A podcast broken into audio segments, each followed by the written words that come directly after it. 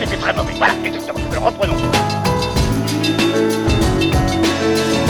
T'as pas une gueule de porte-bonheur. Vous savez, les avis, c'est comme les trous du cul. Tout le monde en a un. Bienvenue tout le monde à After Eight, épisode 108. After Eight est le talk show qui déconstruit la pop culture. On y parle de tout. Ciné, comics, séries, bouquins. Et aujourd'hui, on va parler bah, d'un peu tout ça, parce qu'on va parler de ce qui nous inspire ou de ce qui nous inspire pas, justement, Benji. Benji, comment vas-tu, toi qui es à l'autre bout du monde et euh, qui vit euh, cette période un peu différemment que moi? Euh, bah oui, un petit peu différemment, puisque moi je suis euh, toujours euh, chez moi avec. il est toujours formellement déconseillé de sortir. Donc, déjà, bonjour Daniel, bonjour les auditeurs. Et est-ce que je peux te le dire? Joyeux anniversaire Eh bien, merci. Bien, merci, puisqu'effectivement, j'ai fêté hier mon 40e anniversaire. Euh, en très petit comité, hein. il y avait euh, bah, mon épouse et, euh, et ma belle-mère et mon, et mon beau-frère. Voilà, je, je pensais, honnêtement, tu m'aurais demandé il y, a, il y a 5 ans comment je voyais mon anniversaire de mes 40 ans. Je pense que je t'aurais répondu n'importe quoi, mais pas ça. Euh, Pour le coup, c'était c'était vraiment très très très très intime. Mais bon, voilà, on a quand même, on s'est quand même amusé. hein. on a on a fait ce qu'on a pu. On a joué à Jackbox. euh, J'ai eu des super cadeaux. euh, on a bien mangé. Donc, euh, écoute, on va on va pas se plaindre. Hein, je suis pas malheureux. C'était c'était c'était surprenant, mais euh, mais c'était bien. Eh Ben écoute, joyeux anniversaire encore une fois. Euh, Merci. Écoute, moi j'ai toujours un peu de, de tristesse pour toi et pour Pouillot aussi, pour les gens dont c'est l'anniversaire après le 21 juin, parce que vous êtes du signe du cancer et historiquement, faut le dire, c'est quand même le chevalier du zodiaque le plus pourri. Le chevalier du zodiaque qui pue du cul quand même. hein. c'est Enfin, vraiment, c'est vraiment, vous avez pas été gâtés. Genre, t'avais une chance sur 12 euh, d'avoir un bon, guerrier du, un bon chevalier du zodiaque et t'es tombé sur le plus mauvais. Ah, Euh, puis- Après, euh, non, c'est pas forcément qu'il est mauvais, c'est juste qu'il est, qu'il est, qu'il est méchant, quoi. C'est, Bah non, mais il est méchant, mais, mais non, mais en plus, même, même en termes de design, il est pas beau. Alors, Euh, ouais, ça se défend parce que je trouve, moi, je trouve, je trouve que le taureau, c'est quand même un sacré bolos. hein. Personnellement, Ah, je moi j'aime bien. pas j'aime- vraiment le J'aime chevalier bien du le taureau. Non, moi je veux dire, le Capricorne il louche. C'est, c'est, c'est vrai. Le Capricorne il louche. Le, le, le poisson, bon, on va rien dire sur le poisson. Non, mais quand j'étais Euh. jeune, moi, mon chevalier d'or préféré, c'était la balance. Déjà parce que bah, tu le voyais jamais dans l'anime. Oui. Et puis, euh, du coup, quand t'achetais la boîte, tu, tu l'avais sur la boîte de, de- du jouet et tu disais, putain, en fait, il a trop la classe. Ouais, et, en plus, dans les faits, surtout bon, dans que le le- dessin on, a, animé. euh, on a eu le jouet avant d'avoir le reveal de qui il était.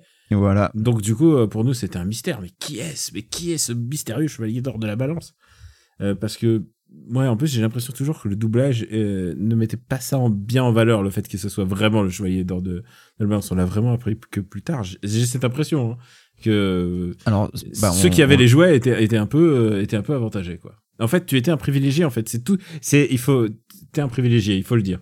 Non, mais même avec les jouets, tu savais pas qui c'était quand même. Enfin, tu voyais un chevalier, tu voyais un jeune, euh, euh, t'étais loin de te douter que, euh, voilà, qu'en fait c'était le, le maître de Shiryu. Mais bon, ça, tu, tu l'apprends dans l'anime à un moment euh, où, euh, où Shiryu finit par utiliser les armes de la balance euh, pour, pour libérer Yoga des glaces du verso. Et oui, on a, on a bien digressé déjà. Mon, premier- ouais, je vais te dire un truc, mon premier chevalier d'or, parce que j'en ai eu quelques-uns quand même, mon premier chevalier d'or n'avait rien à voir avec mes, mes, mes hobbies, mes passions ou, ou mon centre d'intérêt, c'était le chevalier de la Vierge en fait. Et à l'époque, on savait pas du tout euh, que c'était genre... euh, j'ai toujours aimé le fait que la, la réincarnation de Bouddha, en fait, c'est le chevalier de la Vierge et, et, et il était quelque part en Grèce. Tu vois, c'était vraiment... C'était le crossover. Bah, c'est logique. Écoute, Ouais. moi je trouve ça cohérent. Heureusement que mes parents jamais vraiment trop poussé. Euh, je peux te le dire, euh, un de mes grands moments de honte, c'est quand j'ai voulu regarder les Chevaliers Zodiac devant mes parents. Tu sais, c'était une des fois où c'était diffusé assez tard, genre vers 18h une fois. Et, euh, et c'était l'épisode où, où Shina révélait que euh, elle a deux choix seulement. Euh, Ah oui, soit, Quand, soit un, quand un homme voit son visage, C'était soit de tuer cet homme, soit d'en tomber amoureuse. Et mon père, il m'a regardé, il me fait Ah, c'est honteux. qu'est-ce que c'est que ces conneries que tu regardes Et, et je crois que c'est le moment où j'ai Et eu nous, on plus... trouvait ça super. On disait, oh là là. C'est le moment où j'ai eu le plus honte de regarder parce que vraiment, on m'a mis le- il m'a mis le seum. Hein. Il, m'a- il me dit- il était là, genre, mais t'as pas honte et tout. Et, euh, et je crois qu'à partir de ce moment-là, j'ai senti une, une scission dans, dans, dans nos hobbies, quoi. Parce que jusqu'à là, jusque là, il essayait quand même de s'intéresser à ce, qui, ce que j'aimais, quoi. Il a, il a regardé tout Capitaine Flamme avec moi. Euh, il a, il, connaissait Goldorak. Il savait, il- tu vois, il, il était suffisamment. euh, Il savait te, te nommer tous les Anterac. euh, Non, mais il était suffisamment calé pour connaître Banta. Et tu vois, Banta, c'est pas donné à tout le monde. Banta, c'est ouais, le, l'idiot du village dans, dans Goldorak. euh, qui arrive à un moment à bord de, de son robot et qui fait du ski, quoi. Euh, il- genre, c'est vraiment l'abruti. C'est vraiment un abruti Banta. Ben, pour lui, il l'appelait pas Banta, mais il l'appelait l'abruti.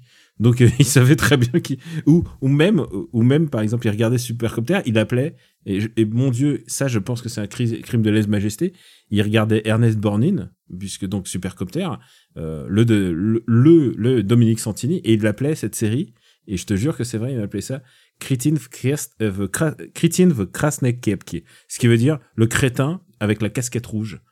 Et, euh, et c'est comme ça qu'il appelait Supercopter. Il appelait ça le crétin avec la casquette rouge. C'est vrai, Ernest Borgnine porte une casquette rouge pendant le, le, le film. Et ensuite, il me disait, mais tu te rends pas compte, cet acteur, et il le connaissait, Ernest Borgnine, dit, c'est un acteur extraordinaire, c'est Ernest Borgnine. Il a eu un Mm. Oscar. Et qu'est-ce qu'il fait dans, dans cette série dans avec cette dans série une putain con de putain d'hélico Voilà. Et euh, il, il avait le don pour me pour bien rabaisser mes, mes hobbies. Euh, je te je te raconte même pas comment il appelait les jeux vidéo puisque quand j'ai le jour où je lui ai montré un, un RPG, tout ce qu'il a vu dans le RPG, c'est pas la mécanique, c'est pas la dramaturgie, c'est pas le le fait que finalement il y a un système de combat. Non non, il a juste vu des personnages à la queue leu ils font Qu'est-ce qu'ils font à la queue leu ces bonhommes Il dit c'est ridicule.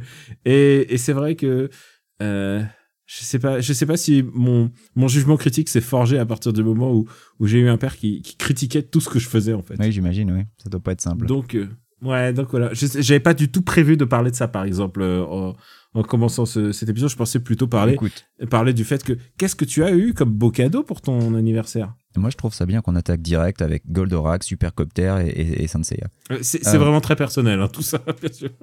Eh ben, alors pour mon anniversaire, donc j'ai eu, euh, j'ai eu une magnifique chaise de bureau et euh, qui, qui arrive à point nommé parce que la précédente était en train de quand même décéder euh, de, manière assez, assez violente. Elle était quand même super inconfortable et donc, euh, donc mon épouse m'a récupéré une superbe chaise euh, parfaitement ergonomique, super confort et qui, comme je l'ai dit, tombe au point nommé parce que je suis parti pour rester encore à bosser à la maison pendant au moins six mois, étant donné la gestion exemplaire du Covid-19 euh, par les États-Unis. Donc, écoute, ça, voilà, la, chaise, c'était une super idée.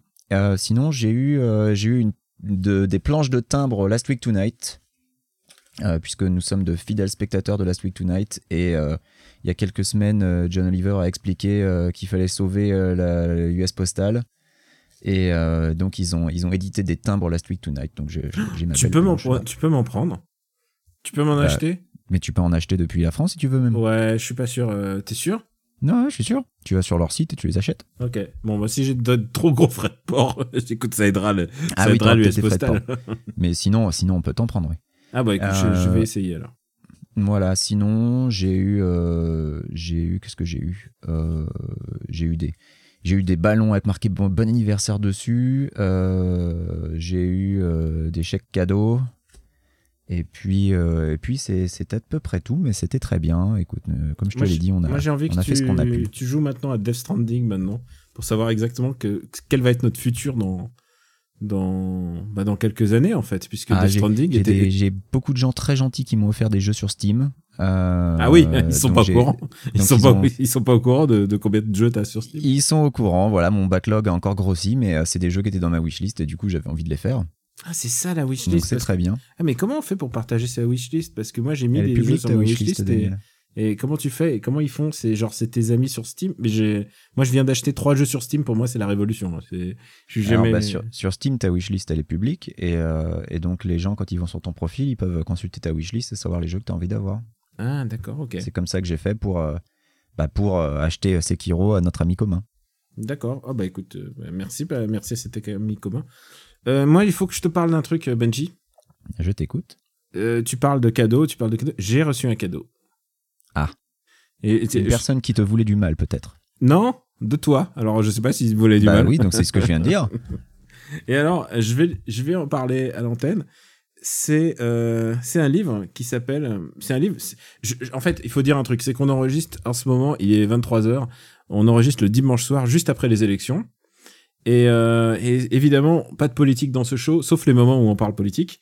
Et Voilà. euh, ce livre que tu m'as envoyé, euh, donc, si j'ai bien compris, tu l'as commandé euh, via un, un, un marchand sur internet et tu me l'as un envoyé à site moi. marchand sur internet, Voilà. voilà, que je Donc tu ignores expédier. complètement dans quel état est arrivé ce livre. Ok, c'est ça, c'est ça ma quai. Alors, Et- j'ignore dans quel état est arrivé ce livre, mais il était vendu comme euh, d'occasion, mais en bon état. Ok, d'accord. Était-ce un mensonge? Alors, je vais y revenir après. Ça, je vais regarder ça. Ça, ça souvenez-vous de ce que ce qu'on est en train de dire. Attends, Je vais en parler. retourne voir du coup ma commande pour voir l'état dans lequel il était. Non, non, non, non, regarde, regarde rien, mais c'était c'est ça, c'est ça. Il est d'occasion, mais en bon état. Écoute, admettons que ça soit ça. Ce livre que m'a été envoyé, qui coûte euh, 18, 18 10 presque 18 euros normalement, édité aux éditions Michel Lafon. On les embrasse. Euh, c'est c'est un livre de Patrick Balkany qui s'appelle Une autre vérité, virgule, la mienne. Eh oui. Je, je- je peux te lire le, le quatrième de couverture. Visiblement, c'est pas lui qui l'a écrit le quatrième de couverture. Est-ce que tu penses que c'est lui qui écrit le reste du livre? Euh, je pense qu'il a- l'a dicté en tout cas. Il est l'ami du président, le témoin privilégié de son ascension, le compagnon de ses moments de bonheur et de solitude. Il est le fidèle entre les fidèles. Point d'exclamation. Si l'on s'en tient à la caricature, l'homme serait un fort en gueule, le cigare éternellement vissé au bec.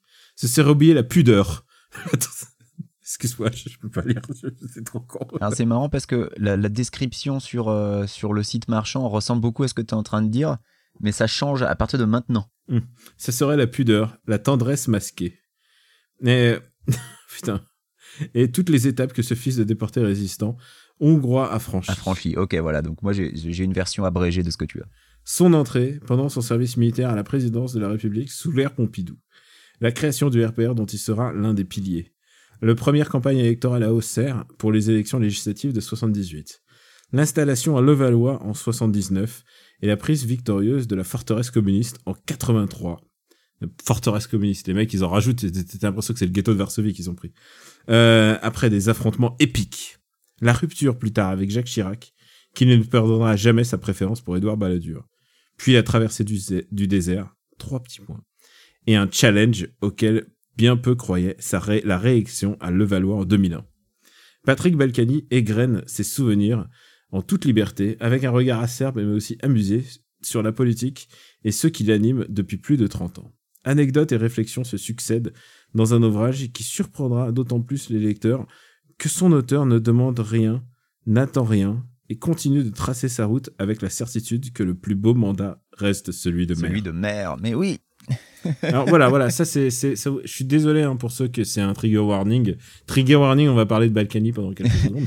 Mais moi, quand j'ai lu, quand j'ai lu ça, donc j'ai j'ai lu une version qui est globalement similaire, je me suis dit obligé, il, il me le faut. Enfin, il te le faut techniquement. Voilà, c'était c'était pour moi le cadeau parfait. Et, je- et- et c'était un risque parce que j'ai quand même beaucoup de livres pourris dans ma, dans ma. En fait, il faut le savoir, les gens qui me suivent sur, le, sur mon- ma chaîne Twitch le savent, j'en parle, sous- j'en parle de temps en temps. J'ai ce qu'on appelle une, euh, une, étagère de, une étagère de l'horreur, comme dit, euh, comme dit Amandine. Vraiment, c'est les Ouais. bouquins. Euh, C'est une qu'elle- belle description. Ouais, qu'il faut pas montrer en public. Il y a, j'ai au moins une dizaine de bouquins de David Douillet.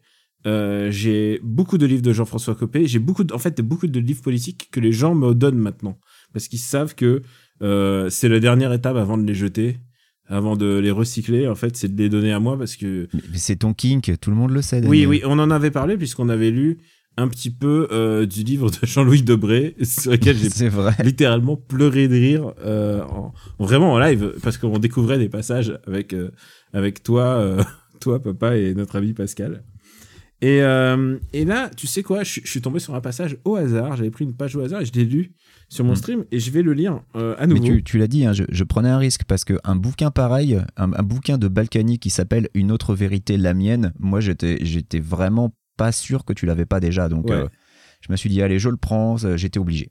alors c'est un livre où il où il raconte quand même sa rencontre avec Isabelle son coup de foudre avec Isabelle je veux dire c'est Bien c'est- sûr. c'est Bah, attends. c'est- Patoche et Zaza quand même. Le couple. Zaza, enfin, et, et puis euh, voilà, il parle de genre, genre le dernier, le dernier chapitre il- où il parle de son retour à Levallois.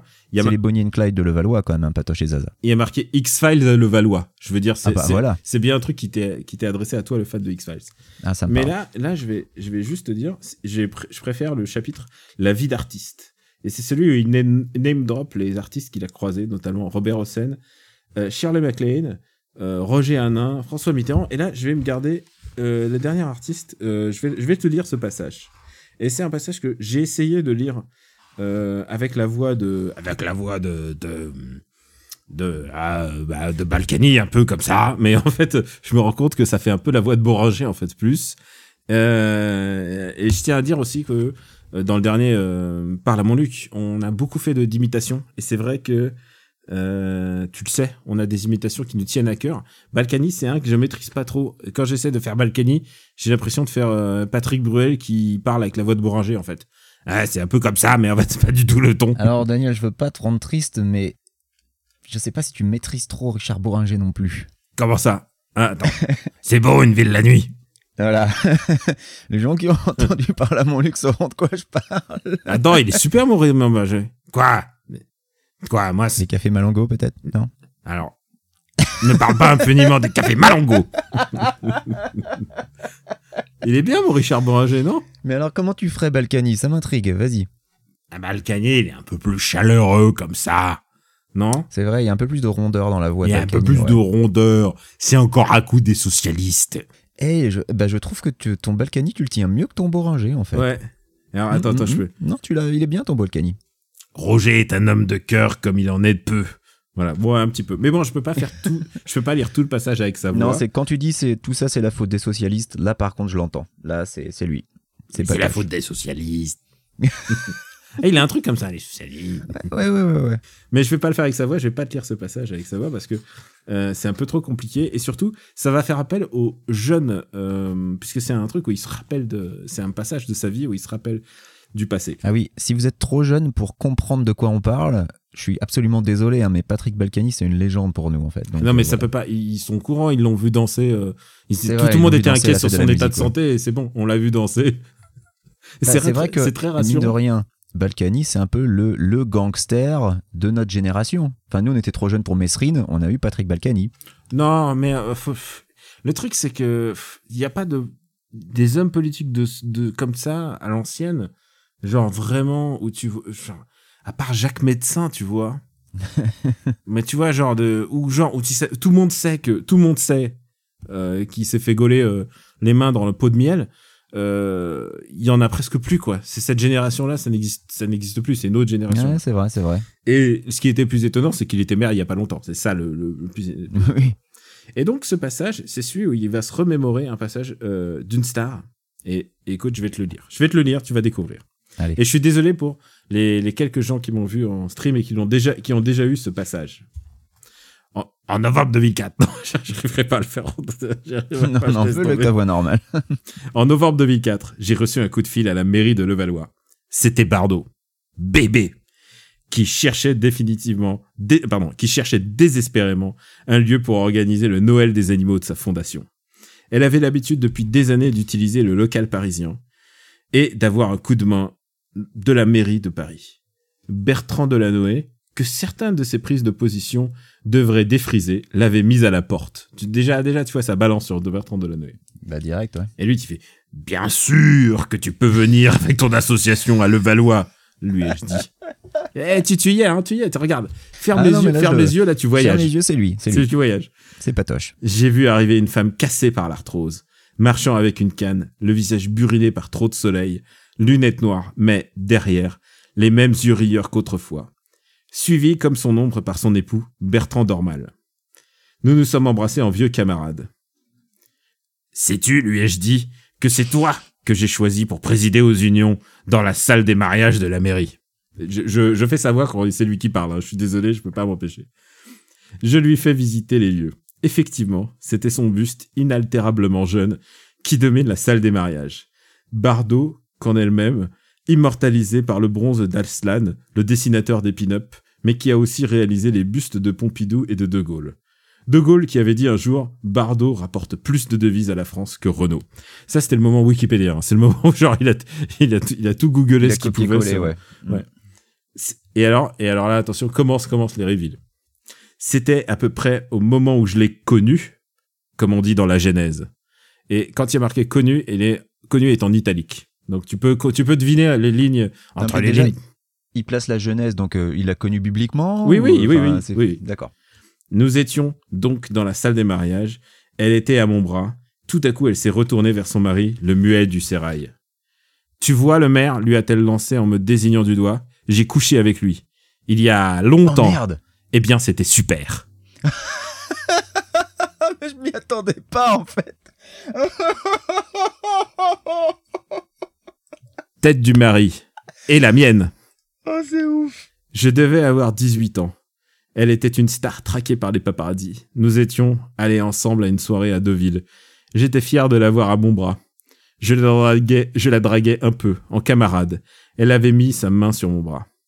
Écoute, a-t-elle chuchoté de cette voix inimitable. Je ne peux pas coucher si je ne suis pas amoureuse. Tant pis, ai-je pensé. Tant pis. Dix minutes plus tard, elle ajoutait, dans un souffle. Mais, tu sais, je peux tomber amoureuse trois fois par jour. Et attention, c'est vraiment, ça, c'est le, le, le poids d'orgue. Un instant, une magie, une époque, révolue. je sens que c'est, je sens que ça C'est ouf Alors, euh, et tu sais, ce qui est génial, c'est que je me souviens quand ce bouquin est sorti, eh bien, je me souviens de la réaction de Brigitte Bardot qui était quotée, qui était citée dans, euh, dans le cadre enchaîné, qui disait ah non, pas du tout. Genre Brigitte Bardot, genre même même au, au pire d'elle-même, elle pourrait pas reconnaître qu'elle a couché avec qu'elle- Balkan. qu'elle- a Ken Balkany. genre c'est pas possible. Mais peut- peut-être qu'elle aussi l'a menacé avec son gros calibre. On sait pas. On ne sait pas, on ne sait pas. Et alors, euh, merci pour ce cadeau, Benji. Je tiens à Ah, dire ça me fait plaisir, vraiment. Ça, vient- ça venait du cœur. Et là, il, il- il faut que je te raconte, un- il faut que je te fasse un reveal. Il faut que je te fasse un gros, gros reveal. Tu sais que souvent, moi, j'ai acheté euh, des livres politiques pourris à- pour euh, un ou deux francs sur Price Minister. C'est un ou deux euros, pardon. C'est dire, c'est dire si c'est vieux parce que Price Minister n'existe plus. Aujourd'hui, euh, il, s'appelle Rakuten, si je me souviens. Mhm. Et euh, donc c'est c'est une activité que je fais plus vraiment, mais voilà, je sais que euh, voilà pour euh, pour pas très cher, tu peux récupérer des bouquins. Ça m'est arrivé d'acheter des bouquins. En fait, tu vois, ces bouquins en fait se vendent pas beaucoup en fait. Ça doit faire 1000 exemplaires, 500 exemplaires en fait les bouquins politiques et ça sert surtout à- aux mecs de passer à la télé. Ça donne un prétexte Ouais, pour sûr, ouais. être invité dans Ruquier ou plus exactement à l'époque, je suppose, euh, chez Ardisson, tu vois. Ça donne un prétexte de faire la, la tournée des popotes et raconter des trucs. Et, et les journalistes, euh, l'assistant euh, euh, leur fait une fiche et puis voilà. Ils servent la soupe et puis voilà. servent la soupe ou alors se fait se fait désinguer, ça peut arriver aussi. Mm. Mais, mais là, en l'occurrence, c'est pas pas de la grande littérature, je te cache pas. Et- mais ce qui est ce que je- là où je veux en venir, c'est que ces livres sont toujours d'occasion et ça veut dire qu'ils ont appartenu à quelqu'un. Mhm. Et donc souvent, souvent, pas toujours, mais il y a des dédicaces. Par exemple, j'ai quelques bouquins dédicacés de Jean-François Copé. Putain. Euh, ça veut dire que les gens, ils ont eu le cadeau, euh, ce bouquin de Jean-François Copé et euh, ils l'ont revendu. Ça veut dire que Ils et, ce bouquin dédicacé et ils l'ont revendu quand même. ouais, et ce qui est génial, c'est qu'il y en a un qui a été dédicacé par un militaire. Euh, à un militaire par Jean-François Copé. J'adore cette dédicace. Et il lui dit ah mon ami le capitaine machin truc muche. Et, euh, et, et finalement il en a rien à foutre le capitaine. Il l'a vendu sur Price Minister ou peut-être quelqu'un de sa famille. Écoute, hier, c'est hier, hein, j'ai ce bouquin depuis un mois environ. Et je me dis, il faut que, faut que je t'en parle. Et là, hier, je le lis, le bouquin à des amis. Et là, tout d'un coup, je me dis, mais attends, mais j'ai pas ouvert la... Et là, j'ouvre la première page et il y a une dédicace de Balkany, Ah, écrite de sa main, T'as une dédicace de Balkany qui maintenant. date, qui date du, février, de- du 10 février 2010. Donc tu vois là déjà, déjà là, là, j'ai les doigts, j'ai les doigts qui tremblent. Ce livre a appa- appartenu à Balkany. Ah bah, Je sais pas si on pourra aller plus haut que, en pression, en, en pression que le podcast que je suis en train de faire. Benji, tu ne sais absolument pas ce que, ce que je veux dire. non. J'en peux plus. J'en peux plus, Benji. mais, mais moi je suis fébrile là, je veux savoir. Et alors, il y a marqué en témoignage de mon amitié, signature Balkany, et à qui s'adresse, à qui, à qui appartenait ce livre d'après toi? Alors, pas Brigitte Bardot après Bardot Non, après non, putain, non, non. Barjot. Non, non. Euh, est-ce que alors est-ce que j'ai droit à des indices? Est-ce que c'est un autre homme politique? Oui, Ok, alors est-ce que c'est un homme politique de droite? Oui. Est-ce que c'est un homme politique de droite dont on qui est encore d'actualité aujourd'hui ou est-ce qu'on en parle encore ou pas du tout? Alors moi je peux en parler, oui, mais euh, est-ce Oui, qu'on en parle que- encore? Euh, Est-ce que les médias parlent encore de lui? Est-ce qu'il a encore un rôle quelconque? Vaguement, oui, oui, oui, oui. Donc il est actif. Ouais, ouais. Ok, ok. Euh, est-ce que euh, cette personne a été ministre? Euh, oui. Oh la vache. Ok. Alors attends, je, je- Ok, allez, je tente. Jacques Toubon.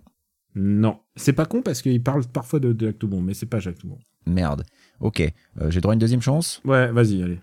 Euh, donc tu dis on parle encore de lui, donc c'est encore quelqu'un qui est encore en vie. Ouais. Euh, Oui, c'est quelqu'un qui est encore en vie. Je Ouais. pas. Ok. Euh, Bon, ça va pas être Isabelle parce que soyons, soyons Non, sérieux. soyons sérieux, Isabelle, elle l'a pas vendu.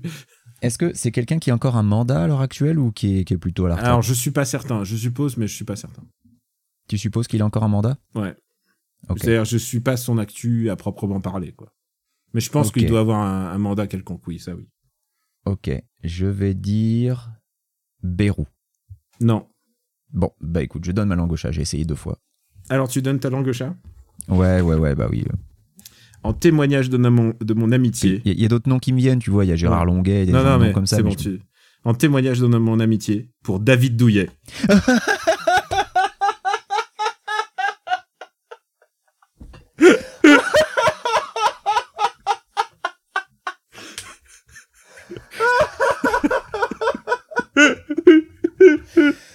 Je suis tellement heureux de t'avoir fait ce cadeau. Et tu sais quoi, c'est pas possible, tu sais, je regarde et je fais- Et je- Tu sais quoi, hier, j'étais en train de faire, je leur lisais le passage de Brigitte Bardot, et tu sais, j'ouvre la page, je fais, mais c'est pas possible. C'est pas possible, déjà, il est dédicacé, mais en plus, c'est David Douillet, quoi, qui possédait ce bouquin. Mais alors attends, donc Balkany, c'est Balkany qui signe le bouquin pour David Douillet. Mais oui, Alors que, mais le- ça dit en témoignage de mon amitié, mais il y a marqué David Douillet, c'est ça qui m'étonne. pour David Douillet. Ah, pour David Douillet, Ouais. d'accord. D'accord. Oh, Ah, putain, quel- Oh, merde. ah, c'est incroyable, Ah, putain. incroyable, Incro- un fucking Ah oui, genre, parce que genre c'est un truc, un truc- qui, qui aurait jamais, mais on l'aurait fait exprès, c'est pas possible quoi. Et, et c'est pas grave. Et c'est pas possible que ça soit un faux, puisque qui écrirait dans un bouquin pour David Douillet? C'est ouf. un, un truc que les, que les gens ne savent pas forcément, c'est que non seulement tu as des bouquins de David Douillet, mais tu as une figurine David Douillet. J'ai une quoi. figurine David Douillet. J'ai une des rares figurines. Je crois que c'est une figurine qui était offerte avec les pots de Nutella en fait. Et euh, C'est aussi, je l'ai ouais. récupéré pour 2 euros sur Price Mister. En fait, j'ai cherché tous les, les, les goodies David Douillet. Et donc, euh, j'ai une figurine David Douillet que, qui a fait beaucoup polémique dans, parce que ma meuf veut pas en entendre parler. Et à un moment, je l'ai- mis dans la salle de bain très haut. Et maintenant, je la mets, tu sais, juste à côté de mes poupées russes, euh, Nicolas Sarkozy et, à- et Jacques à Chirac. À, la grande époque de la rue de Malte, elle traînait, euh, elle trônait dans ton bureau, quoi. Ouais, ouais, oui, oui, elle, elle regardait, euh, elle regardait mon. Et- et- pour maintenant, ah, au bout d'un moment, vraiment, elle a été, elle a été bougée dans la salle de bain. Et elle Ah, a pris, c'est elle a pris un petit coup de vieux. C'est-à-dire, de temps en temps, je la nettoie parce pour essayer de garder cette spontanéité de son regard. Tu m'étonnes. Mais, euh, mais ouais, non, non, j'ai, il y a des choses que j'essaie de, des trucs atroces que j'essaie de garder, tu vois, mais les, les goodies Nutella de, je crois que c'est un goodies Nutella, mais les goodies Nutella d'époque, entre ça et la bande dessinée, euh, euh, de, de la Coupe du Monde, c'est, Ouais. mes trésors de, de trucs Nutella, quoi.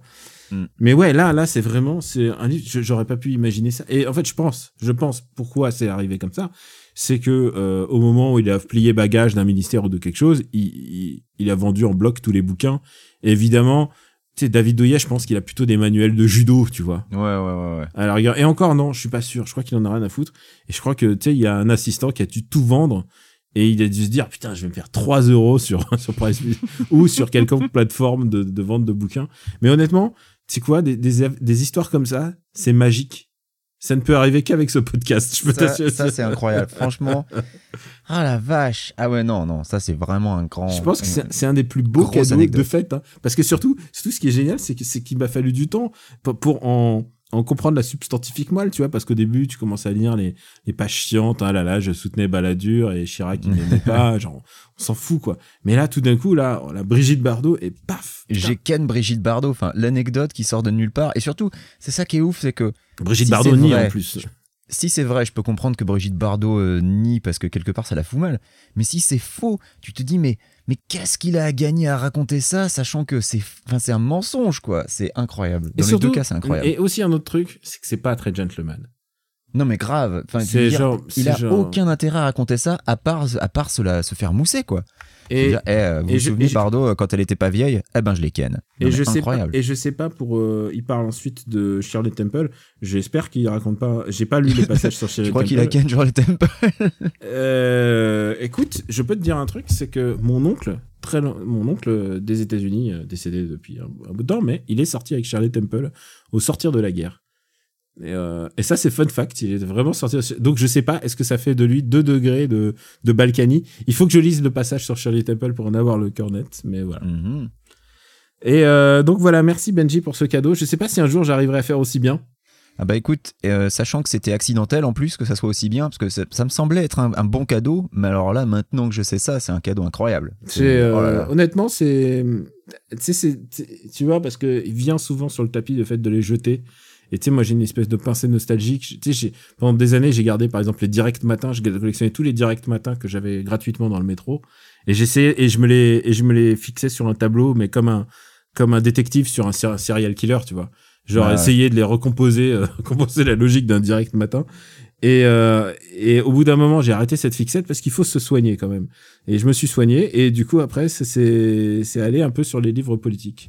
Et plus c'était pourri, et mieux c'était. Et je crois que celui-là, il est, c'est vraiment un très très bon cru. Merci encore, Benjamin. Merci Écoute, pour ça ce me, fait, ça me fait énormément plaisir. Voilà. Euh, on, a, on a beaucoup d'actu et on n'a pas vraiment de sujet. c'est un peu C'est le. incroyable, on a, fait, on a fait 20 minutes sur Balkany. Qui l'eût cru On a fait, on a fait 20 minutes sur Balka. Sur... Et, et, et écoute, tu sais quoi euh, Et du coup, euh, du coup, on s'est fait juste après, parce qu'avec j'avais ses invités, j'ai on s'est fait un peu le best-of de Mais Balkany. tu t'es rendu compte en live avec tes invités que c'était David Douillet Oui, oui, oui. genre- Ça a dû être un grand moment quand même. Ah ouais, non, mais genre, et, et personne n'y a cru, en fait. Tout le monde croyait que c'était un faux. Mais, mais qui- genre, Genre, non, Daniel, tu as, tu as imité la signature de Non, mais David surtout- Douillet pour te mais rendre surtout, intéressant. mais surtout un truc, c'est qui voudrait faire un faux de ça Genre, à Mais- qui profite le crime Genre, genre, tu sais quoi, ils se sont à la dit- limite, quelqu'un qui te connaît, mais. non, mais euh, alors, alors la, euh, la- la théorie, c'était que Quix, toi, Benjamin, tu, tu l'as fait toi-même, mais j'ai fait, j'ai fait, vous Ben, voulez rire ou quoi? les US, euh, ça me paraît compliqué. Genre, non, non, mais je sais comment il l'a eu, c'est pas possible. C'est pas, Ouais. c'est pas dans, dans, dans l'algorithme. Euh, voilà, donc c'est, J'avoue que quand même, ça, ça j'aurais, j'aurais pu. Mais, mais non. Oui, Non, voilà, tu t'aurais voulu le faire, voulu Ah, mais le. J'y aurais pas pensé déjà, mais Ouais. si j'avais voulu le faire, ça aurait été logistiquement compliqué quand même. Oui, Mais, c'est pas euh, possible. c'est pas possible. Ah, donc euh, joyeux anniversaire à toi, Benji. J'espère euh, être aussi fort la prochaine fois, euh, la prochaine fois pour toi. Ah Euh, bah là, euh, je non sais- mais te mets pas la pression. Je te rappelle, c'était un accident. Oui, un oui, accident oui, voilà. super heureux. Ouais, mais je- voilà. Genre, euh, s'il y a un jeu de Balkany sur, sur Steam, indique-le moi sur la wishlist, s'il te plaît. Le bois ne rend pas les coups. Euh, Il y avait, il y avait quelques petits sujets euh, qui, qui me, qui me turlupinaient et qui ne sont pas des sujets de podcast a priori, mais enfin de, de gros sujets. Mais euh, beaucoup de gens m'ont parlé des, des bandes dessinées qui reviennent euh, en ce moment à pas cher. Puis c'est un peu le post-déconfinement. Donc, euh, euh, notamment, il y a eu une collection qui est sortie de Marvel, euh, exclusivement vendue chez Carrefour. Désolé pour la grande distribution, mais c'est a priori, ça a été vendu que chez Carrefour.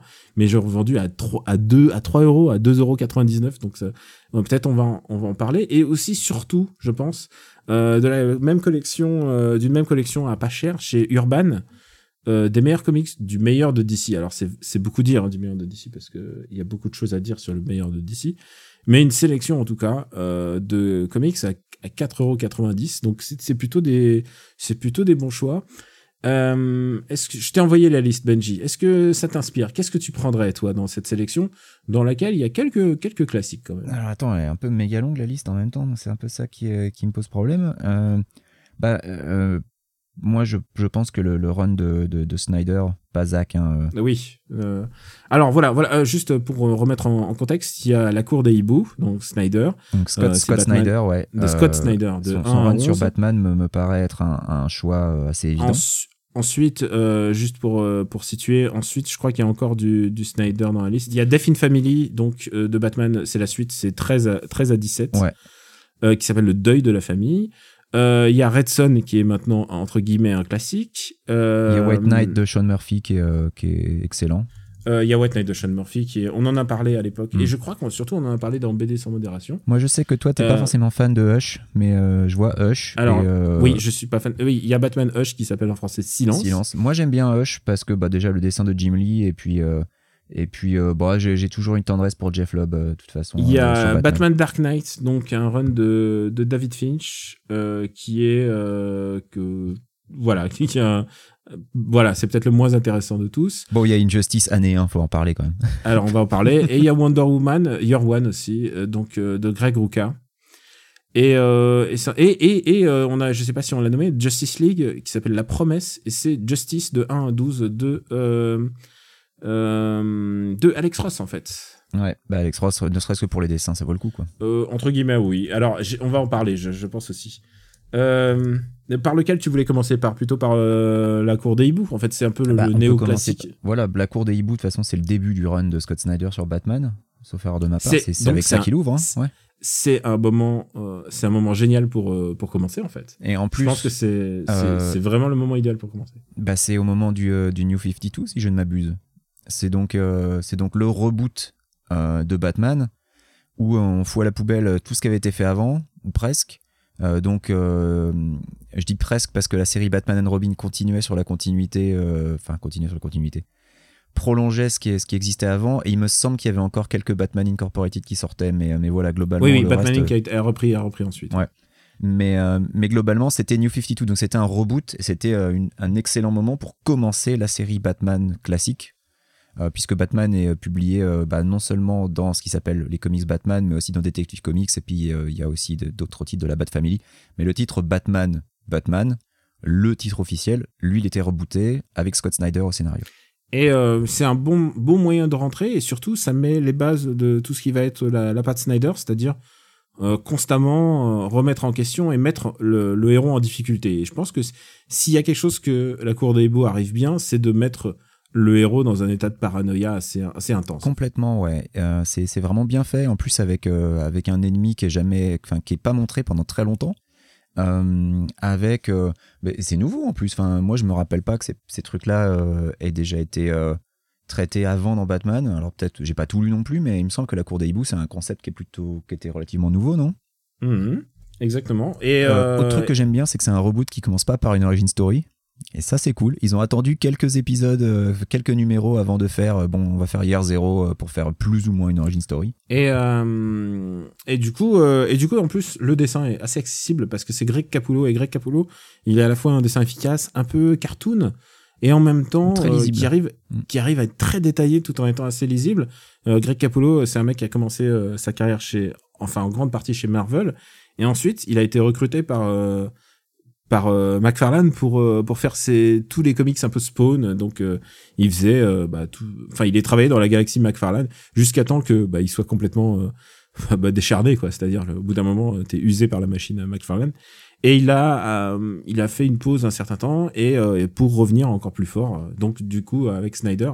Et du coup ça devient son partenaire son son, son partenaire idéal en fait. C'est vraiment un duo oui, depuis, euh, ils bossent assez beaucoup important. ensemble. voilà, c'est un duo vraiment important dans le dans le monde du comics et en particulier dans le comics de DC.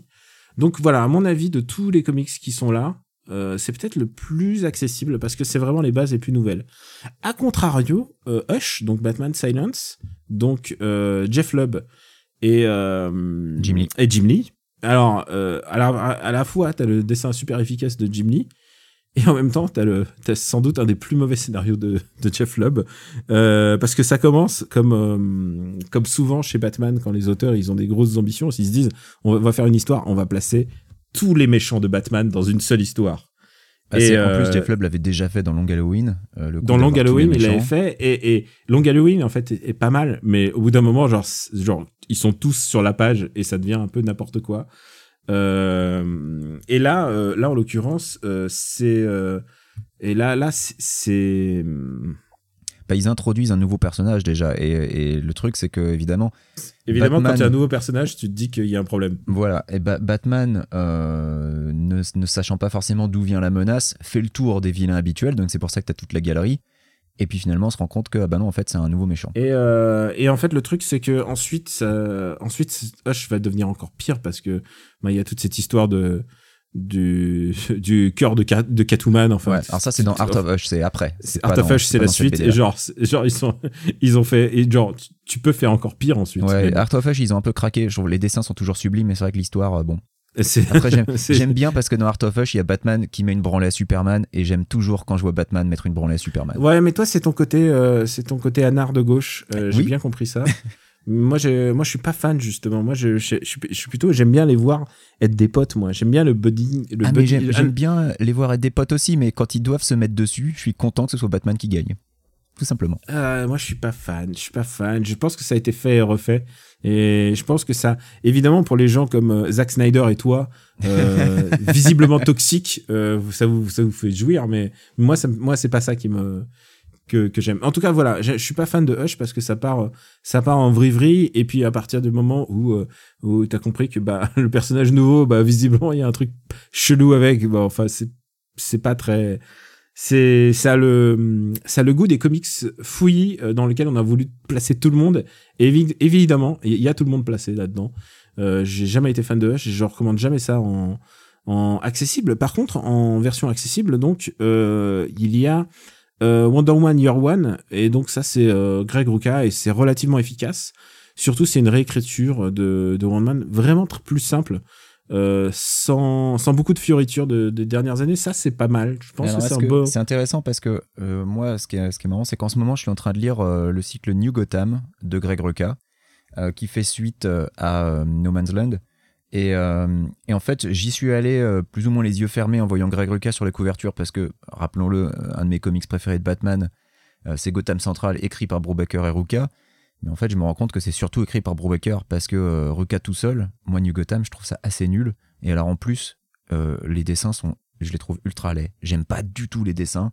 Alors, il y a un style très, très, très, très, très spécial euh, auquel j'adhère pas du tout. Euh, Il y a peut-être des gens qui vont adorer, mais moi, j'aime pas. Et donc, du coup, euh, là, pour le coup, euh, New Gotham, c'est Rucka tout seul. Et donc, je trouve vraiment pas ça génial. Bah, moi j'aime bien Ruka. Mm. De, de base, je trouve que c'est un, c'est un auteur solide et c'est surtout un mec. Euh, c'est souvent le mec euh, de DC justement, et je précise le mot mec masculin. C'est le mec à qui on donne en général les les hum, les scénarios avec des héroïnes en fait. C'est devenu pendant des années avant que euh, justement il y ait une grande émergence euh, des autrices.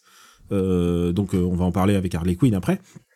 Mais c'était le mec euh, à qui on confiait les scénarios avec des des personnages féminins et qui surtout qui y arrivait, qui arrivait à, ne, à que ça soit pas euh, ni rabaissant ni insultant parce que pendant des années euh, souvent bah ils y arrivaient pas. Il a euh, c'est un mec qui a créé le personnage de Sacha Bordeaux qui est un peu un- un- intéressant dans le dans le lore de de Batman. Ah bah, elle est Euh, introduite dans New Gotham, donc je viens de la voir Bah, elle est. Voilà. Et euh, il y a des bonnes choses hein, de New Gotham. hein. Et et c'est aussi celui en partie qui a remis remis sur le devant de la scène Batwoman en fait avec le scénario avec au dessin J.H. Williams. Et, euh, et ça, c'est aussi un, truc important puisque c'est aussi un événement puisque euh, euh, puisqu'ils en ont fait une série ensuite. C'est ce personnage de Batwoman est devenu le personnage de Batwoman des séries CW. C'est un mec qui était relativement safe et genre tu savais qu'il allait faire de la bonne qualité avec les personnages féminins. Il a fait aussi beaucoup de il a fait quelques séries comment on dit indépendantes. Il y en a un qui s'appelait que j'aimais beaucoup qui s'appelait Whiteout et euh, qui a été adapté en, au cinéma. Euh, Whiteout était dessiné par euh, Steve Lieber de, mémoire. Et il a été adapté au cinéma avec Kate Beckinsale. Et c'est une histoire qui se passe dans une dans une station euh, dans une dans une euh, hivernale de, sur euh, pôle sud, enfin Antarctique. Et euh, et ça mettait en scène. Et donc je crois que la version film était c'était avec Kate Beckinsale. Évidemment, la version cinéma était beaucoup moins intéressante. D'accord. Mais euh, mais voilà, donc voilà, je Wonder Woman, c'est un choix euh, c'est un choix safe. Maintenant, il y a le il y a le à mon avis ce qui me paraît être le plus euh, euh, comment dirais-je polémique, c'est Red Son. Red Son, c'est en général le truc le comics qui a été un des plus offerts au monde. Mais c'est le, que- le comic Superman préféré des gens qui n'aiment pas Superman. Salut. Voilà, c'est euh... oui, souvent en fait, ouais, en, en fait, c'est souvent comme ça qu'il devrait être présenté. Mm. Il est écrit par Mark Millar, qui est pas Qui n'est pas ton Euh, auteur favori.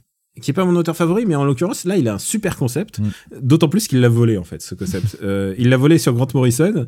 Euh, et Grant Morrison, il lui a dit, eh, tu sais quoi, euh, Superman, mais imagine Superman, mais qui qui naît dans les pays soviétiques et qui euh, qui va devenir donc le le fils de la patrie, tu vois, pas le pas pas l'incarnation du rêve américain, mais le fils de la patrie. Et euh, c'est exactement ça. C'est euh, on voit Superman Ah, avec super euh, lieu- communiste. super communiste au lieu d'avoir un super prolétaire, j'ai envie de dire. Et, euh, et c'est trois, trois, trois, c'est trois volumes en fait simplement. Euh, c'est une mini-série, mais euh, dans laquelle euh, dans laquelle on retrouve euh, on retrouve donc ce Superman et Batman qui est une espèce de d'alternative un peu un peu gauchiste. Et le design les designs sont vraiment super hein. c'est vraiment une BD très très belle. Mais par contre comme souvent chez Mark Millar ça va à peu près nulle part. J'ai un vrai souci avec Mark Millar c'est que c'est que ça ne raconte rien en fait. Et euh, et, et j'ai du et j'ai du mal en fait avec ça euh, j'ai du mal avec le style Millar genre on essaie de faire un truc cool, mais en fait, il n'y a pas grand chose de cool. Et pour situer les gens, euh, aux, gens, à nos, nos, auditeurs, Marc Millar, c'est celui qui a imaginé euh, euh, Kingsman, qui s'appelait Secret Service en, en, bande dessinée, et qui a aussi imaginé Kick-Ass. Donc c'est que des, c'est que des high concepts, c'est des idées toujours très très cool, mais en fait, en général, elles, elles, elles s'évaporent dans l'air. Au bout d'un moment, c'est genre, tu l'as déjà vu 15 000 fois, ou alors t'es toujours déçu par l'idée est tellement bien et en fait finalement il n'y a pas grand chose. Je remarque juste qu'il y a un comics qui est offert avec euh, dans, dans ce recueil-là, euh, un comics en particulier qui s'appelle le Action Comics numéro 775 et c'est un numéro très très très connu euh, de de, de l'histoire de de Action Comics de Superman et c'est celui où Superman se euh, se finalement, il se dit ah je vais utiliser mes pouvoirs de manière un peu extrême, de manière un peu comme un super méchant pour euh, finalement pour se dire pour sauver euh, pour sauver le monde en fait. Et euh, et sur l'accroche l'accroche en général sur le sur le la, bande dessinée, il y a marqué What's so funny about truth, justice and the American way?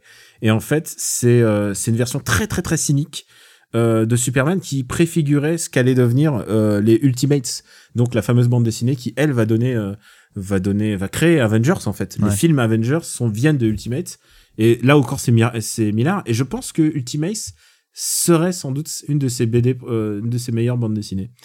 Euh, c'est un mec qui en fait je trouve quand il, il il fait des choses simples, ça fonctionne et quand il essaye de faire des concepts un peu trop trop farfelus, euh, un peu trop vendeurs, ça foire et je suis je suis pas fan de de l'être humain en fait Millard il faut que je le dise j'aime pas ce mec et je crois que je, crois qu'à force de pas aimer ce mec j'aime pas les bandes dessinées qu'il fait. Ok. Tu, veux, tu veux dire un mot sur White Knight peut-être? Euh, White Knight on en a déjà parlé. On, a, déjà, beaucoup parlé, non on a déjà parlé ici on en a parlé euh, dans dans BD sans modération. Et ce qui est intéressant dans dans White Knight c'est que euh, bah d'abord c'est l'œuvre d'un auteur. Là en l'occurrence c'est, euh, je crois que c'est en fait, en fait je suis en train de regarder, mais dans tous les toutes les bandes dessinées c'est le seul euh, qui soit écrit et scénarisé par la même personne, donc Sean Murphy. Et c'est Sean Murphy à qui on, on laisse un peu euh, quartier libre pour écrire son Batman. Et c'est dans un et c'est dans un monde euh, alternatif où le Joker a interverti la perception de, de lui-même, c'est-à-dire qu'il est devenu acceptable aux yeux des gens et Batman est, de, est devenu un peu en fait le, le mec qu'on pourchasse parce qu'il est complètement fou. Et euh, le Joker, finalement, c'est, euh, c'est, euh, bah, il a inversé de rôle en fait. Le Joker est devenu un peu le gentil. C'est aussi la première bande dessinée où euh, le, le Joker euh, s'appelle Jack Napier, en référence au film de, Jack, de, de, de Burton en fait. C'est la première fois que ça arrivait. Ouais. Et, euh, et du coup, c'est un film qui euh, qui reprend énormément le design de Batman de Burton, mais en y ajoutant un peu quelques twists de, de Nolan. Et visuellement, en fait, c'est très très très très beau. Et il trouve un twist intéressant pour euh, pour Harley Quinn en fait, puisque Harley Quinn, euh, euh, il faut le voir que c'est Harley Quinn est une victime de euh, je, je, et on, on, on, devrait on devrait cesser de le dire c'est que Harley Quinn est une vraie victime de euh, du Joker et il arrive à trouver un twist pour expliquer comment elle en revient c'est-à-dire euh, comment elle est abusée par un euh, par un pervers narcissique parce que on peut dire plein de choses de Joker que c'est un criminel, mais il faut pas oublier aussi que c'est un pervers narcissique qui l'emmène, qui l'emmène complètement, euh, qui l'emmène au, au, à commettre le, le, pire, les pires méfaits. C'est aussi, euh, c'est aussi à cause de, c'est aussi à cause de ça. Et il trouve un twist pour expliquer aussi que finalement, en fait, euh, bah, il y a plusieurs, il y a plusieurs identités en fait finalement de Harley Quinn. Et c'est ce qu'on va voir, on va découvrir, c'est qu'il y a plusieurs identités de Harley Quinn. Il y a plusieurs, euh, enfin, je veux pas spoiler, hein, mais il y a, il y a, il y a plusieurs formes d'Harley Quinn possibles. ouais. Et, euh, et c'est assez intéressant. Il y a une suite qui est sortie aux États-Unis, un second volume, et je pense qu'il y en aura un troisième. Le deuxième s'appelle Curse of White Knight, euh, qui vient juste d'être euh, de commencer. Et c'est publié dans le Black Ink Print de de DC Comics, qui est en fait leur version Vertigo, mais en fait c'est juste pour publier des des comics Batman, mais en Vertigo dehors du n'existe plus, du coup, hein, ça a remplacé voilà, Vertigo. c'est pour publier des, des comics Batman en dehors du cadre de Vertigo en fait, en dehors de- du cadre euh, classique de euh, Batman, c'est hors continuité, c'est euh, on est dans un monde parallèle et c'est comme ça qu'ils les appellent. Et est-ce que je crois qu'on a on a tout vu euh, Bah non, on pas Batman parlé Dark Knight Daniel. C'est pas ah tu veux Comment qu'on on parle ne pas d'Injustice parler d'Injustice Alors Injustice, c'est fabuleux parce que d'abord c'est un jeu, c'est un jeu gé- génialement, génialement nul. C'est un jeu qu'on adore, toi et moi. C'est un jeu qui était gratuit jusqu'à il y a pas longtemps sur Steam, il est peut-être encore, alors euh, jetez un œil. Euh, voilà, si vous, il est dans la wishlist de Benji, si vous le. Non, je l'ai si déjà. voulez. C'est vrai. Mais oui, je l'ai, je l'avais Et- acheté pour et- jouer avec toi. C'est vrai. Et euh, c'est euh, et c'est donc ça s'appelle Injustice Gods Among Us. Et, euh, et en fait, ça se passe dans une réalité alternative où Superman est devenu un tyran. C'est vraiment des, concepts Marc, Marc Millar. hein. Il est devenu un tyran parce que il est devenu fou parce qu'il a euh, drogué par le Joker. Il a envoyé dans la ionosphère. Il a envoyé euh, euh, Lois Lane euh, enceinte de son fils euh, dans euh, bah, dans l'ionosphère et finalement elle meurt. Et donc, du coup, c'est il est devenu fou et de, au- de fil en aiguille, il est devenu dictateur. C'est beaucoup. ça fait beaucoup. C'est, voilà, faut, faut assumer, quoi. Alors, il faut que je dise un truc. Je déteste les BD qui partent du principe que les héros ont perdu. Et euh, alors surtout, euh, le, le Comics Injustice, c'est un peu le bordel parce que euh, c'est non seulement un, un- ce qui se passe avant le jeu vidéo, mais aussi pendant et aussi après. Et donc, c'est, c'est- parfois, c'est un peu compliqué de s'y retrouver. euh, et il y a une saison 2 en plus qui est sortie, parce qu'il y a eu le deuxième jeu vidéo aussi derrière. Enfin bref, si vous arrivez à tout comprendre à la timeline d'Injustice entre les comics et les, les jeux vidéo, bah, vous êtes balèze, parce que moi, j'ai pas réussi. Alors, il y a un truc euh, avec cette BD en plus, c'est que c'est le volume, euh, c'est le numéro 1 à 12, donc c'est la première, euh, c'est la Year One en fait, c'est Ouais. exactement ça. Et euh, donc ça reprend, euh, ça reprend le- la lutte de Batman contre la Justice League de Superman, donc la Ligue des méchants en Bah, fait. je crois que ça, ça s'arrête quand le jeu commence, en fait. Et, euh, et alors le jeu est ridicule, le jeu est débile. En plus, c'est les, c'est imaginez, c'est les mecs de Mortal Kombat et on leur donne euh, les, les super héros d'ici, ils font des trucs méga glauques quoi. Ils s'arrachent les vertèbres, c'est vraiment dégueulasse. C'est, c'est vraiment un truc pour les, c'est les 12-13 ans maximum quoi. Et Donc, donc Et- tu adores. et alors, alors bo- alors le jeu vidéo, plus c'est nul, plus j'adore. Et effectivement, je trouve ça nul et j'adore. hein. On, faut le dire, toi et moi, on s'est bidonné de rire avec Injustice 2 parce qu'il y a deux fins possibles. Il y a une good end et une bad end. Et, et Dieu seul sait que j'ai envie que la bad end soit la vraie parce que c'est vraiment ridicule. Et on avait euh, streamé Injustice 2 ensemble, en plus, rappelle-toi. oui, c'est vrai. Et on avait, euh, c'est c'est à pleurer de rire. Et c'est c'est nul, mais comme un, mais comme quand on regarde le Mortal Kombat 2, tu vois le film, euh, tu vois, c'est c'est Ouais, ce Kombat nul là. Annihilation, ouais, il y a de ça, ouais. Il y a, c'est très Mortal Kombat Annihilation dans l'esprit, c'est-à-dire ça va nulle part, mais finalement euh, c'est quelque chose à la fin. Et la bande dessinée, bah tu sais quoi, je trouve qu'elle est plus intéressante parce que euh, elle arrive à essayer de de donner de, de l'intérêt à ce monde-là. Il y a quelques numéros qui sont assez intéressants. Le seul problème, je, je suis pas sûr qu'ils sont, je crois qu'ils sont dans ce volume-là, mais en tout cas, je pense qu'en tant que tel, si tu achètes Injustice maintenant et que tu l'achètes comme ça, je pense que tu, tu vas être très déçu. Et surtout, si tu aussi, ouais. et si tu le files à des gamins, euh, c'est c'est c'est genre qu'est-ce Ah qui se a- Il y passe a des passages archi violents en plus. Et Ah ouais, je non, non, pense que, comme on dirait, le, le zeitgeist est passé maintenant. C'est un peu trop tard pour Injustice. C'est euh, oui, je pense qu'il y a oui, je pense qu'on est oui. Euh, de toute manière, Injustice est passé. Je veux dire, on n'arrivera plus jamais à faire un truc aussi ridicule qu'Injustice. Ah bah attends, je Injustice pense que- 3 Attends. Non, mais je pense qu'Injustice 2, c'est leur Taxi 2, quoi. Ils sont allés, euh, ils sont allés au bout du système. Ils sont, ils ont fait le truc le plus con et le plus absurde possible. Et je crois qu'ils pourront pas faire mieux. Pourtant, on parle d'un jeu dans lequel, euh, t'as vu les, les caméos de, de Injustice, le, le, jeu vidéo, quoi. C'est, euh, ça, ça donne envie à chaque fois. Il y a les Tortues Ninja. Enfin, c'est, c'est, ça, ça donne pas envie? C'est drôle. Moi, je, je tiens à dire que je, je me suis bien amusé quand j'ai fait le, quand j'ai fait le mode solo. Bah ouais, en fait, il y a vraiment, il y a, Après, ouais, je me suis si bien vous- amusé à cause du scénar. hein. Euh, à jouer, j'ai vraiment trouvé ça désagréable. Mais j'ai jamais été fan de la, de la jouabilité Mortal Kombat. Donc, euh, Euh, tu sais qu'il voulait an- euh, ajouter pour toi, hein, il voulait ajouter Neo de Matrix à un moment pendant les personnages et ils n'ont pas pu. Genre, qu'est-ce qu'il serait allé foutre dans cette merde? Euh, voilà, donc ouais, ça, on a fait un peu le tour. euh, Et puis alors, il faut quand même en parler. Il y a Harley Quinn, Harley Quinn qui s'appelle un volume qui s'appelle Harley Quinn complètement marteau. Euh, ça reprend le numéro 0 et le numéro 1 à 8 et euh, bah, c'est euh, c'est efficace en fait. Harley Quinn, euh, cette Harley Quinn là en fait, c'est le moment où ils ont commencé à se dire merde, Harley Quinn devient commence à devenir assez populaire et, et il faut la moraliser un petit peu quoi. Il faut il faut trouver il faut trouver une manière de de bah de comment dire. Il faut trouver de la, une manière de la rendre plus plus aimable et surtout on a un personnage ultra populaire, on peut pas juste euh, en faire une méchante en fait. Et, euh, et c'est ce moment-là, euh, ce moment où la, la personnage devient, à mon avis, plus plus euh, plus pas plus aguicheur, mais plus euh, plus lisible du grand public. C'est, je crois que c'est vraiment ce moment-là. Euh, c'est écrit en partie, c'est écrit euh, co-écrit par un couple en fait, par euh, Harley, Harley- par un couple qui, hum, c'est Amanda Connor et euh, je crois que son mari c'est Jimmy Palmiotti, je, je crois, je suis certain que c'est Jimmy Palmiotti. Ok. et, euh, et c'est elle qui dessine aussi et, euh, et ils font ils font plutôt du bon travail. Alors moi je suis pas j'ai un problème avec Harley Quinn je pense qu'ils en ont je pense qu'ils en ont trop fait. Il y a eu trop de bandes dessinées Harley Quinn euh, ces, de- ces dernières années et, et je crois qu'en fait c'est un personnage qui a été trop utilisé. Bah, disons que Et, c'est un personnage euh, qui a été archi populaire, donc ils ont voulu capitaliser dessus et ils ont un petit peu, c'est un peu le- un peu l'overdose quoi. ils en ont fait un peu le Deadpool en fait. Et elle a été un et, et en même temps il y avait des bandes dessinées où elle tuait des tuait des enfants des trucs atroces. Et en même temps il y a cette version qui est genre euh, très sympa. Et puis il y a la version euh, bah, carrément Birds of Prey où elle, carrément elle devient une héroïne.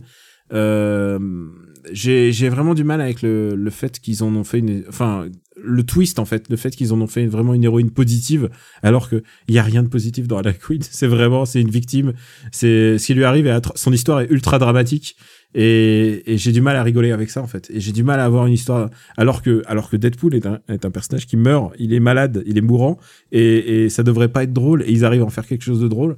Alors que Harley Quinn il y a moi je, je, je, je serre les dents en fait moi j'ai j'ai pas envie je, suis mal à l'aise souvent avec Harley Quinn Non, non, mais je peux tout à fait comprendre. Bah, euh, disons que le problème, voilà, le problème d'Harley Quinn, c'est le traitement, hein, comme, comme à chaque fois, et que oui, cer- certains, certains auteurs arrivent à, à en faire un personnage intéressant, mais que il y a beaucoup de fois où c'est surtout, euh, c'est du male gaze et c'est pas, pas forcément super intéressant, quoi. Là, en l'occurrence, euh, c'est dessiné par. euh, enfin, là, je suis pas sûr que tous les je suis pas sûr que tous les numéros euh, soient soient d'Amanda Connor. Amanda Connor fait au moins les couvertures. Mm.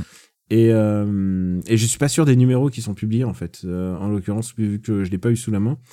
Mais en fait, l'histoire Quinn est assez fascinante. Hein. C'est- Finalement, c'est un personnage secondaire né dans un dans dans un épisode de de, de la série animée créé par euh, Paul Dini et euh, et designé donc euh, par Bruce Timm et, et finalement euh, de- elle est devenue tellement populaire que euh, bah, qu'ils en ont fait euh, qu'ils en ont fait un personnage qui est qui a eu sa propre série puisqu'il y a eu une série animée euh, je sais pas si tu as vu la série animée Harley Quinn Alors, Mais une série, aucune euh, série animée. interdite interdite au moins de 18 ans et alors unpopular opinion c'est pas une hot take hein. on n'est pas on n'est pas un podcast à hot take mais je pense que euh, le succès des films Marvel euh, a desservi la télé de Marvel alors que les films d'ici en général ils foirent alors que les séries télé de DC les séries télé c'est-à-dire les séries animées Mm. euh, réussissent à elles sont elles ont du succès et surtout elles sont pas mal en fait les Alors, séries tu, tu parles des séries télé, hein, pas des téléfilms euh, qui sont euh, Non, leurs oui, adaptations, des- euh, parce Non, non, je- elles sont vraiment nulles. Je quoi. parle des séries télé, je parle de ce qu'ils ont fait avec euh, euh, avec euh, bah, les les Titans, ce qu'ils ont fait avec euh, avec Harley Quinn. Je pense qu'ils ils arrivent à trouver le bon ton en dessin animé Ouais. et en fait et le bon ton en dessin animé, ils le, le foirent au cinéma en fait. Parce que le- leur téléfilm d'animation one shot globalement c'est c'est c'est nul. Ah non non, Enfin, y a ouais, rien non, qui va. Surtout surtout euh, surtout leur leur truc adapté, euh, leur truc récent. Euh, leur Killing Joke, leur Killing Joke animé, je veux pas en entendre parler, Mm. c'est- c'est c'est horrible. Euh, je crois qu'on a passé on a passé tout Bah, en on a revue. Passé en revue la collection donc à 4,90 donc euh, voilà c'est quand même globalement une belle sélection je trouve. Il y a il y a vraiment de Oui, Il y a pas de truc vieux. Il y a pas de truc vieux. Et ça, euh, je- moi, j'aurais une tendance à dire que ils auraient dû faire des le melting truc le plus et vieux c'est quoi? C'est c'est Hush à la limite là-dedans? Ouais, même tu vois, moi, j'aurais mis par exemple du Neil Adams.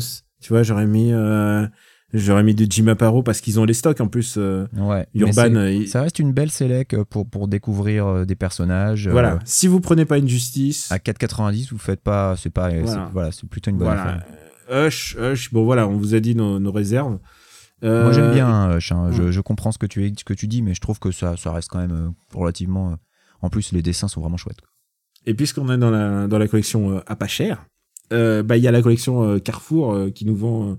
C'est une, collection de Panini, mais qui sont vendus dans les Carrefour. Il y a 10 tomes et tous à 2,99. Et par contre, là, ça puise dans les, dans le répertoire euh, classique de de Marvel. Il y a vraiment des, des trucs euh, très anciens. Il y a du euh, il y a du, par exemple, pour Captain America, c'est que des versus, c'est-à-dire c'est des personnages versus leur arc Nemesis en fait. Mhm. Donc euh, Captain America c'est avec Red Skull, donc crâne rouge, et c'est euh, et c'est en partie c'est énormément de numéros euh, de Jack Kirby, donc c'est assez chouette en fait. T'as à la fois du vieux, t'as à la fois du, plus récent. Euh, t'as Thor contre Loki, donc là t'as beaucoup de, t'as un petit peu de Kirby, mais t'as aussi euh, euh, t'as aussi les Thor récents, tu vois, t'as un peu de Loki, sa propre série. Euh, je suis en train. Est-ce que tu as la liste devant les yeux? Je te l'ai la envoyé. liste devant les yeux, ouais. J'ai, D'accord. euh, donc je vois Avengers contre Ultron, Gardien de la Galaxie contre Bah, alors, Thanos, Deadpool contre Avengers Deadpool. contre Ultron, c'est un très bon choix. Franchement, s'il y en avait un à prendre, Avengers contre Ultron. T'as les Avengers originaux, donc t'as- c'est les numéros de Buscema. Euh, 57, 58, 66, 68. Je crois que c'est les numéros de Buscema, donc c'est vraiment euh, la création de Vision.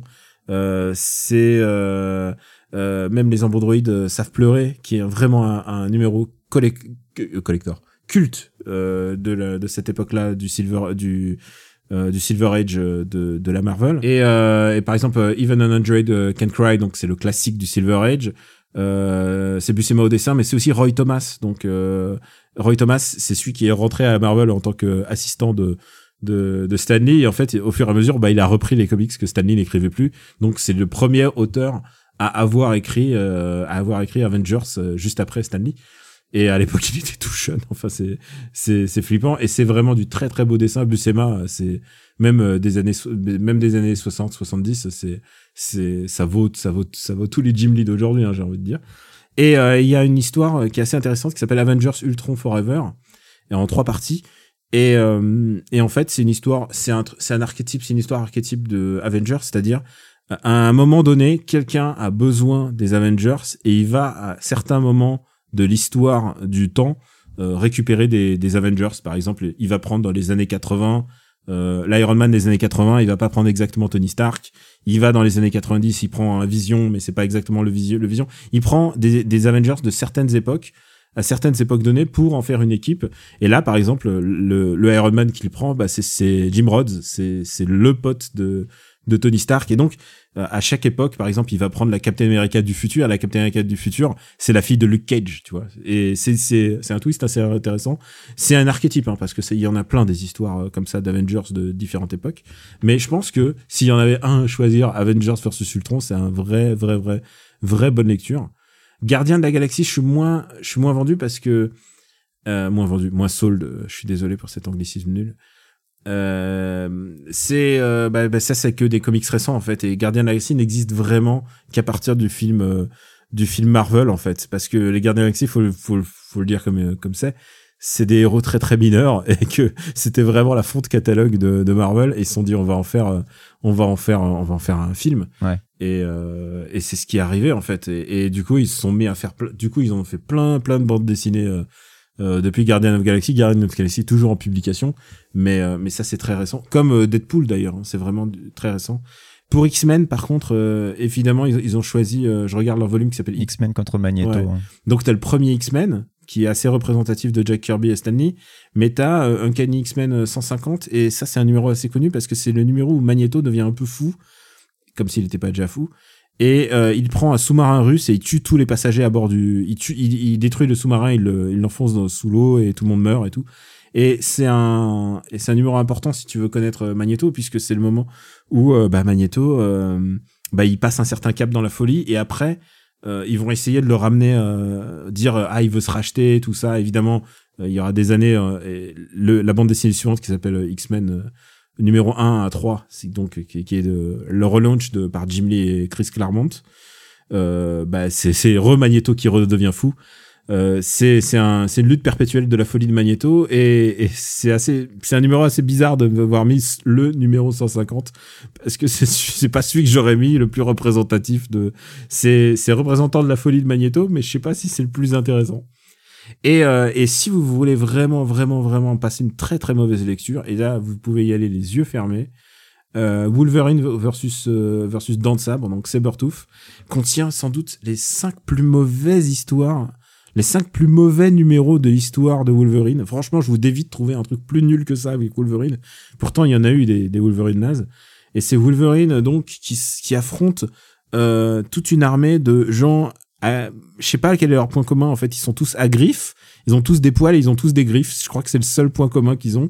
et euh, il faut qu'il utilise un sabre de samouraï pour tuer Sabertooth, euh, qui va décapiter. Mais c'est nul, c'est d'une nullité et c'est aussi bien dessiné que c'est nul, c'est nul à l'écrit. Je pense que objectivement, vous me direz si vous le lisez, mais objectivement, si vous aimez ça, je, je- on ne peut pas se comprendre. C'est vraiment, de, c'est vraiment de la merde. C'est vraiment, vraiment. C'est genre, et même à l'époque, genre les gens lisaient ça, mais en prenant, en prenant des pincettes. et puis si vous aimez McFarlane, bah Venom versus Spider-Man, ça c'est toujours efficace. Euh, voilà, c'est, c'est, euh, c'est, ça c'est vraiment le McFarlane de la grande époque. C'est celui où il a créé euh, avec David Michelini, euh, donc euh, Venom, et ça, ça vaut le coup. Euh, c'est vraiment de la bonne lecture. C'est vraiment les origines de Venom. Venom qui est un personnage assez tardif. Hein, c'est pas un personnage qui arrive, euh, qui arrive tôt dans la vie de Spider-Man. Donc les, les dessins sont relativement récents. Et quand je dis relativement récents, ça veut dire que je les lisais quand j'étais ado. Ça, ça, ça te va comme argument? Ça me va. Et, euh, mais euh, Spider-Man Venom, alors, moi j'aurais dit que ce serait nul, mais. Venom versus Spider-Man?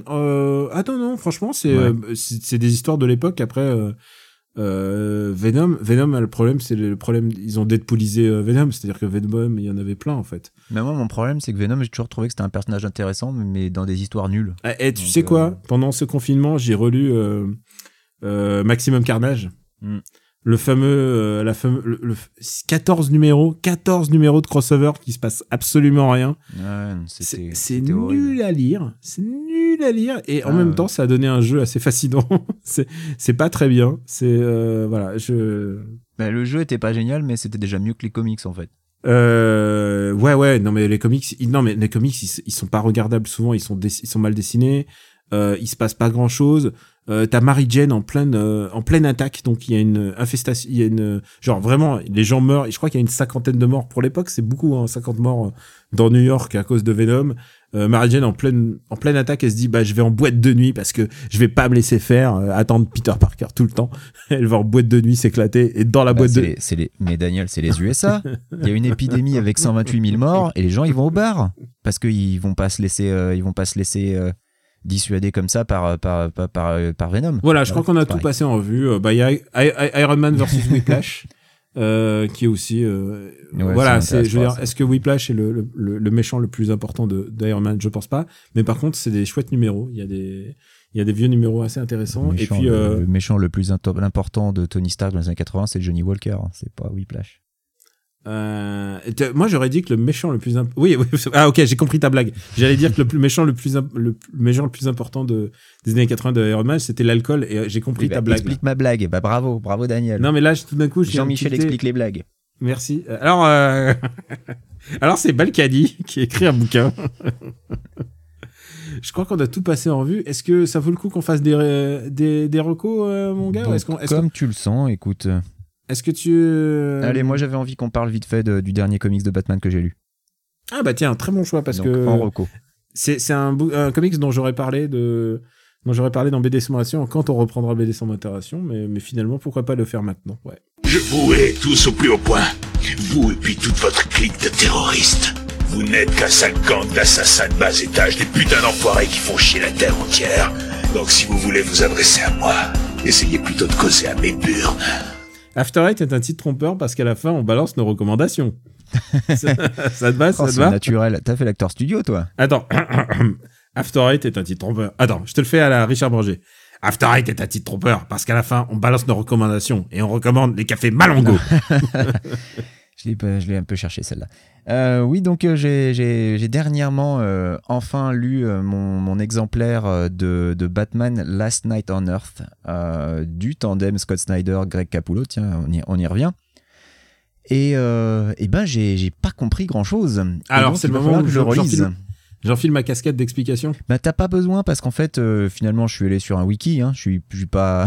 D'accord. je me suis dit bon, je vais essayer quand même de, de piger un petit peu quelques trucs et, euh, et c'est là que je me rends compte que oui, le- l'écriture de Snyder, alors même si on peut recommander la cour des hiboux pour les nouveaux venus, faut quand même faire attention parce que l'écriture de Snyder par moment, il y a des fois où un petit truc placé dans une bulle au détour d'un discours, en fait, est, est super important pour la suite. Et si tu l'as pas, tu vas pas forcément comprendre ce qui va se passer derrière. Et, euh, et Last Night on Earth, c'est ça à toutes les pages quasiment. La Statener, c'est c'est plus que ça. C'est-à-dire, c'est, on en a parlé dans une bulle dans mon arc, dans mon, dans mon run de 50 numéros. Voilà. Et bah, et bah je vais en, je Je vais m'en en- servir là. Bah, je vais m'en servir là et ça va servir toute la narration ici. Et donc, du coup, oui, c'est euh, c'est vachement intéressant, mais euh, c'est extrêmement dense. C'est vraiment référencé et compliqué, et, et c'est limite un comics à lire avec un wiki à côté de vous, quoi. Et, euh, ou alors, vous lisez le comics, vous lisez le wiki, et ensuite vous relisez le comics, ce qui est ce que je vais faire. Pour moi, qui, pour moi qui ai vraiment bu le run de Snyder, hein, pour moi c'était du petit lait. Ah oui, non, mais. Moi j'ai j'ai j'ai ado, j'ai Alors, je me dis adoré. j'aurais peut-être dû relire le run de Snyder avant d'attaquer ça, parce que moi, euh, tu vois, depuis le run de Snyder, c'était il y a deux ans maintenant, donc euh, mes souvenirs du truc sont. euh, Alors, il y a un truc important à mon avis, euh, c'est qu'il utilise des concepts qu'on a vus dans le dans le run de Snyder. Si tu permets que je fasse un peu didactique. Vas-y, vas-y, euh, vas-y, je t'en prie. En fait, en fait, l'idée, li- l'idée de base de Last Night on Earth, c'est que euh, c'est que Bruce Wayne se réveille, il est dans dans il, est, l'asile voilà, il est, d'Arkham, il est un interné euh, à l'asile d'Arkham. il est interné, malade. il est entre il est entravé et euh, il y a son médecin qui a un sourire à la Joker et qui lui dit non tout va bien tout va bien se passer euh, t'inquiète pas et euh, et même et, et même comment il Il s'appelle Alfred qui vient lui rendre Alfred visite. Et Alfred vient lui rendre visite lui dit non non maître Wayne non faut arrêter Faut- Batman faut a jamais de chauve-souris, faut euh. arrêter maintenant. Et, et tu te rends compte que tous ces médecins ont, des, ont la tête des, des vilains historiques de Batman, en fait. Oui. Et c'est assez troublant. Et c'est vraiment, c'est vraiment genre, ça se déroule sur 30 pages. Hein, c'est même pas le premier numéro des trois. Euh, je crois qu'en France, il est publié en un seul volume. Donc, euh, Ouais, voilà. bah, je, euh, je moi m'autorise à spoiler jusque, jusque non, là. tu, tu Pour- peux y aller parce que moi j'ai. Il y a une collected edition qui est sortie évidemment, et moi j'ai le hardcover Ouais, mais- et mais je- un volume. mais je vais, je vais, en fait, parce qu'il y, a il y a un premier twist, mais le twist arrive très très tôt en fait dans, dans la bande dessinée. Euh, et en gros, il est dans ce et et, et même euh, Alfred lui, lui dit euh, vous voulez vous voulez Batman, Eh ben le voici et il lui ramène une espèce de camisole, de force, ouais. avec avec avec avec le, le masque de Batman et en fait pour lui expliquer qu'en fait Batman c'est- rien et tout ça et euh, et, et Batman euh, bah il, il enfile sa camisole de force avec son masque et il se dit non mais c'est bizarre hein, quand même euh, euh, pourquoi ça existerait pas tous ces tous ces arts martiaux que je Tous ces maîtrise souvenirs que ces- j'ai, ça peut pas être euh, de mon imagination. tous, toutes ces clés de bras que je sais faire, toute, toute cette, tout ce savoir-faire, euh, c'est, c'est trop bizarre. Comme, pourquoi, pourquoi ça? Et en fait, au fur et à mesure, bah, il se rend compte que euh, il est pas fou, mais en fait, euh, il n'est pas Bruce Wayne. En fait, il n'est pas exactement le Bruce Wayne qu'on a connu. Et en fait, c'est une référence euh, à un numéro de, de Snyder. C'est que pour un moment dans dans la bande dessinée euh, de de de Snyder, ce qui s'est passé, c'est que Batman, euh, bah, euh, a, a perdu la mémoire. Il est devenu, il est devenu l'ombre de lui-même. Enfin, su- je, je simplifie beaucoup l'histoire, mais il s'est retrouvé complètement lobotomisé, euh, lobotomisé au moins de sa persona de Batman. Et, euh, et pendant ce temps-là, à ce moment-là, il était remplacé d'ailleurs par par, le commissaire euh, Gordon. Par, par commissaire Gordon en armure de Voilà. Batman. Ça a l'air nul dit comme ça, en mais c'est génial. bien, ouais. C'est vachement C'est bien. très concept, Et Bat- mais ça passe comme Ouais. du voilà, comme du petit comme du petit. Et Batman, et Batman devient une espèce de barbu hipster euh, qui aide dans les foyers. euh, genre, il, est, c'est- il a plus rien à voir avec Bruce Wayne en fait. Et, euh, et, et d'ailleurs, j'ai montré des images de, de ça à, Madame et je lui ai dit regarde la tête que Bruce Wayne il a avec sa barbe et tout ça. Il a fait Hum, pas mal. Vraiment, il est devenu, il est devenu bonasse. Il est très, de- il est devenu vraiment genre un mec à, à, à chemise à carreaux euh, canadien. Voilà, voilà, il est devenu vraiment, ouais, il est devenu Dad, Dad Wayne, quoi. Et, euh, et le truc, en fait, c'est que euh, Batman, à tout hasard, a créé quelque chose qui s'appelle The Machine. Et c'est une machine à, à re- rebooter Batman. Si jamais il lui arrive malheur, si jamais il lui arrive malheur, il peut euh, recréer sa propre persona de Batman en, s'inoculant tous les souvenirs et toutes les capacités de Batman. Et c'est c'est ce qui arrive à ce personnage, à ce jeune, jeune Bruce Wayne, parce qu'il est très jeune en fait. Et euh, il, il, il se reprend tous les souvenirs de Bruce Wayne et de Batman tels qu'ils étaient archivés à ce moment-là précis. Et donc il devient une sorte de nouveau Batman. Et c'est ce qu'on appelle The Machine. Et je trouve c'est incroyable comme concept. C'est une machine qui te fait redevenir Batman. C'est un, c'est un safe state euh, pour parler. Euh, comment on dit déjà Un sur safe state. euh, non non, c'est très bien. un safe state, mais sur, sur Macintosh, tu sais, il y a le, sais, la boîte, le disque dur là qui, Ah, Time Machine. qui enregistre. C'est une time machine, c'est une time machine de Batman, c'est ça en fait. C'est une version, c'est un cloud, c'est une version cloudée de Batman C'est en ça. fait. C'est c'est- il a sauvegardé dans iCloud son Batman et il le télécharge quand il quand il change de modèle. Et donc ce jeune Batman se, arrive dans un monde et il se dit mais qui est le, à cause de qui le monde est devenu ce qu'il est? Évidemment, on lui dit mais évidemment le problème, bah c'est toi évidemment. Voilà. et euh, c'est c'est Batman qui a mal tourné en fait. Enfin, l'idée l'idée de cette euh, de cette bande dessinée, ce qui est un, truc qui a déjà été fait des milliards de fois puisque euh, Hulk, euh, c'est arrivé la même chose puisque dans le futur de Hulk, euh, c'est Hulk qui devient un dictateur parce que euh, parce que c'est le mec le plus malin du monde en fait. Si tu réfléchis, c'est le mec le plus intelligent. Donc euh, il- voilà, il, il a toutes les clés pour devenir fou et, et annihiler le monde entier. Donc, est-ce que ça serait pas Batman qui a toutes les clés pour annihiler le monde entier? Et là, euh, bah, ce Batman se retrouve seul dans le désert et il, re- il, re- il a une, euh, il rencontre une espèce de de de lampe, enfin dans une lampe, dans une espèce de C'est une lanterne, lanterne, ouais. euh, dans une lanterne où se trouve la tête du Joker. Et ça devient son sidekick. Il Et c'est porte. parce que sa tête, voilà, il y a que la tête du Joker, mais elle parle, hein. Il y a pas de Ouais. problème. Ouais, ouais, c'est, c'est une version, euh, c'est le Joker maintenu en vie dans une espèce de, De lanterne magique. De, de lanterne magique qui, qui tient à la ceinture et qui va être le, le méta-commentaire, méta-commentateur de ce, de, de cette histoire. Et c'est assez génial, hein, parce qu'il y a quand même des histoires de, de, il y a des références, des petites références au monde d'ici, évidemment, il y a des références à Wonder Woman et à Green Lantern. Euh, il y a des tornades qui sont été créées par, euh, par des flashs, euh, par la Speed Force en fait. et si tu te fais happer par la tornade, évidemment tu crèves, évidemment. Euh, il y a, c'est un monde, euh, c'est un monde post-apocalyptique de Batman comme on a, comme on a rarement vu en fait, aussi euh, désespéré. Et, euh, et j'ai beaucoup, j'ai beaucoup aimé et ça m'a fait plaisir de de- d'avoir ce monde-là. En plus, euh, il est pas complètement désespéré, il est un petit peu positif. Voilà, j'ai beaucoup, j'ai j'ai- j'adore la fin de cette bande dessinée. Donc moi, j'ai beaucoup aimé, mais c'est vrai que c'est une bande, Alors, je dis pas que j'ai pas aimé, hein. Je dis que je n'ai rien compris. c'est une bande Voilà. dessinée à clé. C'est une bande dessinée à clé. Et euh, il faut euh, connaître le, la bande, le, le monde de Snyder. Et d'ailleurs, euh, comme à peu près tout ce qu'il fait aujourd'hui, Batman Metal, quand j'ai lu le premier numéro de Metal, là, il y a pas longtemps. J'ai pas encore lu Metal. c'est- Ouais, il- non, mais il faut s'accrocher. Enfin, genre, c'est- il faut, il faut, il faut, euh, faut connaître tout, faut, faut, faut avoir lu tout le reste, quoi. C'est, euh, il fait des espèces de d'histoires un peu. euh, là, son histoire euh, dont je parle, c'est Death Metal en fait, qui vient juste de commencer au Japon et euh, au Japon. Aux Oh USA. là là, tu te rends compte, tu te rends compte, euh, Dash me manque et le, le TGS me manque et donc du coup, je, je dis au Japon. Euh, voilà, Death Metal vient juste de commencer aux États-Unis et euh, et, et c'est c'est compliqué à lire. Hein. C'est un monde alternatif. euh, c'est du Death Metal mais version d'ici quoi. Euh, voilà, à mon avis, ça, ça te plairait à toi et à papa. En fait, Ben non, mais c'est sur ma liste de lecture, mais en ce moment, voilà, je termine New Gotham. Ensuite, euh, j'ai, euh, j'ai d'autres Batman que j'ai déjà, je sais plus. War, j'ai Wargames à lire. Mm. Donc voilà, j'ai, du Batman sur ma liste de lecture. Alors, euh, moi, je voudrais recommander euh, un truc. Si tu en as fini avec Oui, Tango oui, et donc je voulais juste te dire, euh, c'est pas parce que j'ai rien compris que je recommande pas. hein. C'est vachement intéressant. hein. C'est par contre, il faut vraiment s'accrocher. Voilà. Alors moi, je vais recommander un film que j'ai pas fini de voir entièrement. Mais- D'accord. Non, mais euh, il fallait Te enregistrer. serais-tu et- endormi devant Daniel? Non, non, je me suis pas endormi devant, mais par contre, euh, euh, mais par contre, j'ai pas, j'ai pas eu le temps de, j'ai pas eu le temps de finir, euh, j'ai pas eu le temps de finir ce film. Ouais. Euh, c'est un film sur lequel je suis un peu perplexe par moment, euh, et en même temps, ça me fait, ça m'a fait rire.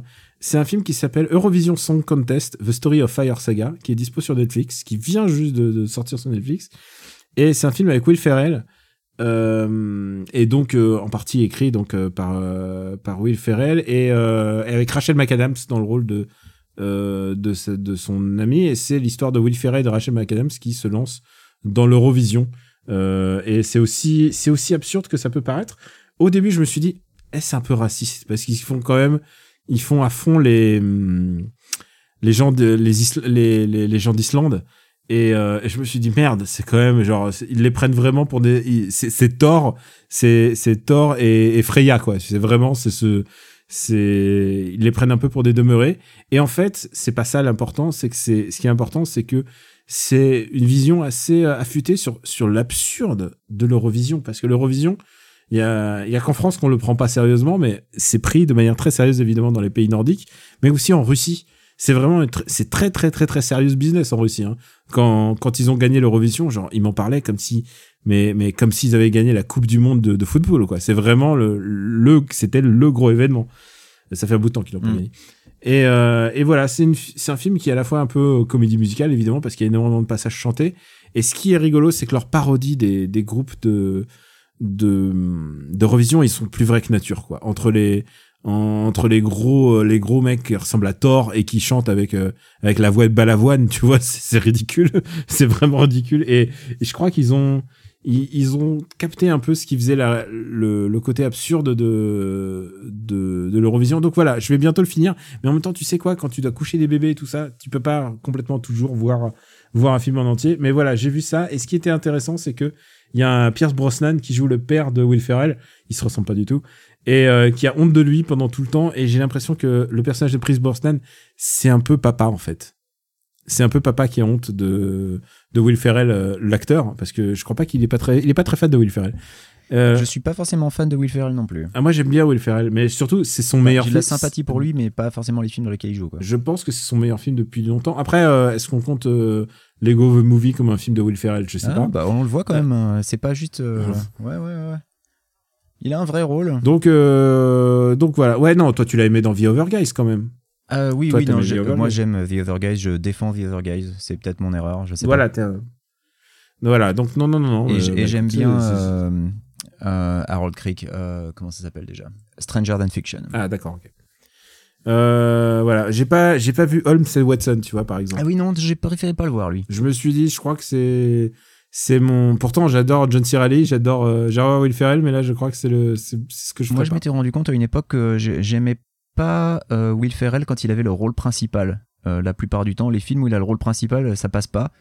Euh, sauf Stranger Than Fiction du coup, et puis, euh, et puis bah, dans Lego Movie, oui, et, euh, où là ça passe, et The Other Guys. Mais sinon, globalement, je, je l'aime bien en rôle secondaire. Bon bah écoute, euh, je crois qu'on on a pas, on a fait des, c'est pour un épisode un peu improvisé, enfin pas improvisé. Je t'avais prévenu du sujet, tu m'as dit ouais, ouais, pourquoi pas. allons-y, oui.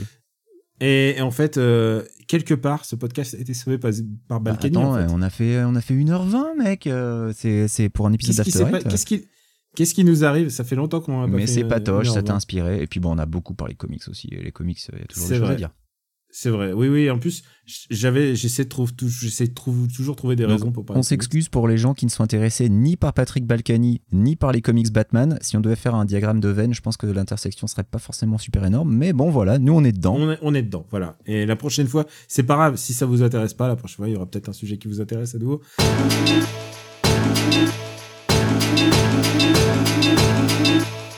Benji, où peut-on te retrouver? Euh, bah, on peut me retrouver chez moi pour encore au moins 6 mois. Et puis euh, bah, dans After Eight sur afterite.fr, euh, dans le Growlcast sur growlcast.fr, on a sorti avec papa un épisode il n'y a finalement pas si longtemps, puisque bah, on a mis 3 mois à le sortir, donc on va dire que là, euh, ça fait pas encore trop longtemps.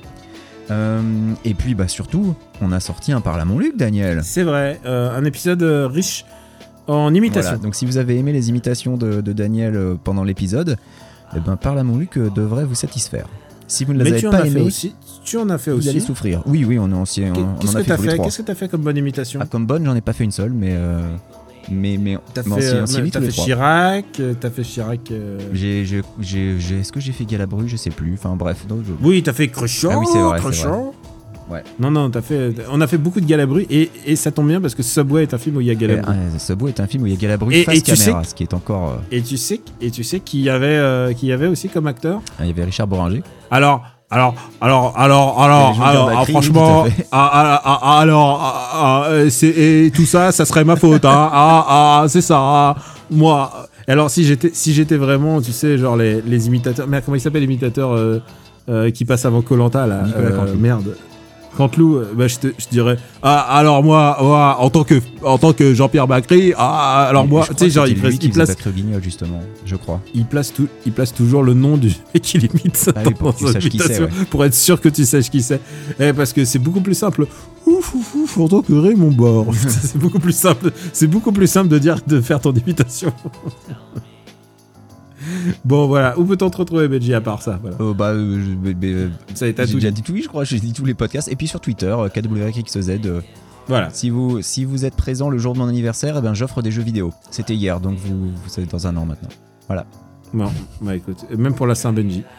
Et pour ma part, euh, bah, tous, les, tous les podcasts suscités, plus euh, bah, ma, ma chaîne Twitch, où parfois je lis du Patrick Balkany ou du David Douillet, euh, notamment un, classique qui est euh, 100 101% de chance de devenir un gagnant. C'est un, de mes- un de mes livres de Ça chevet. fait beaucoup de pourcents. Euh, ça hein fait beaucoup de pourcents. ça fait beaucoup de pourcents. Mais au moins, au moins t'es sûr à 100% plus 1. Plus, Euh, ouais, enfin, t'es plus sûr, t'es sûr, t'es sûr de sûr. T'es sûr de sûr d'être un, un champion de la win. C'est le plus blanc que blanc, comme disait Coluche. Exactement. Et euh, voilà. Et sinon, vous pouvez retrouver ce podcast sur After Eight, euh, voilà. after8.fr. Et, euh, et voilà, on vous embrasse très fort. euh, et puis on vous dit à très très très très très bientôt. Euh, ciao à tous Ciao, ciao, bye bye.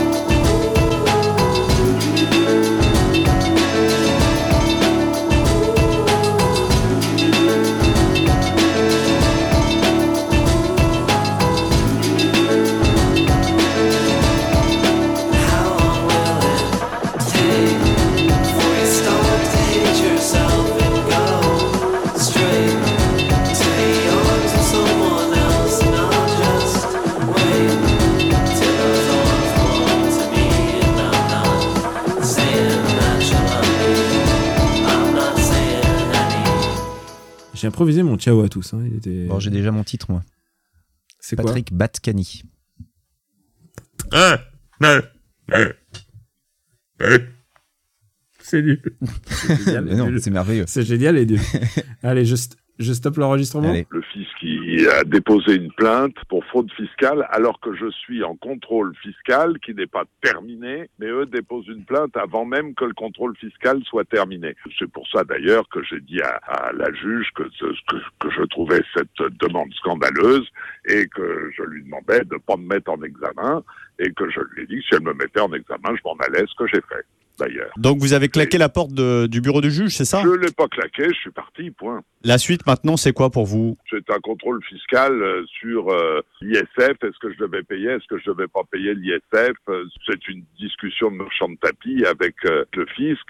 C'est de l'acharnement. C'est uniquement de la politique. Ça n'a rien d'autre à faire, à voir. C'est vraiment scandaleux. Ce sont des, des procès politiques de la RDA. Voilà.